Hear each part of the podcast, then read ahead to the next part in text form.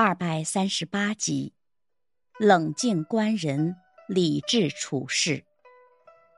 原文：冷眼观人，冷耳听语，冷情当感，冷心思理。原文的意思是，要用冷静的眼光观察人，用冷静的耳朵听别人的话。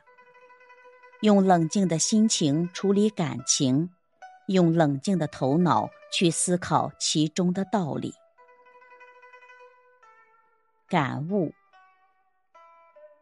古人强调的忍、术等等修身之道，无不和冷带些关系，因为只有情冷，才能心静。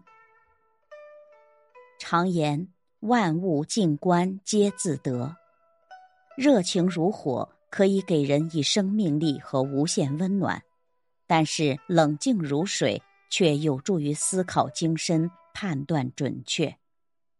一个成熟的人待人是冷静的，处事是理智的，这样遇事才不会感情冲动、不知所措，做事才会有条不紊、有序而行。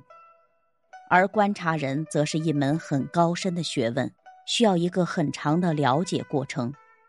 孔子主张视其所以，观其所由，察其所安。没有一个冷静的心态，理智思维是难以建立起来的。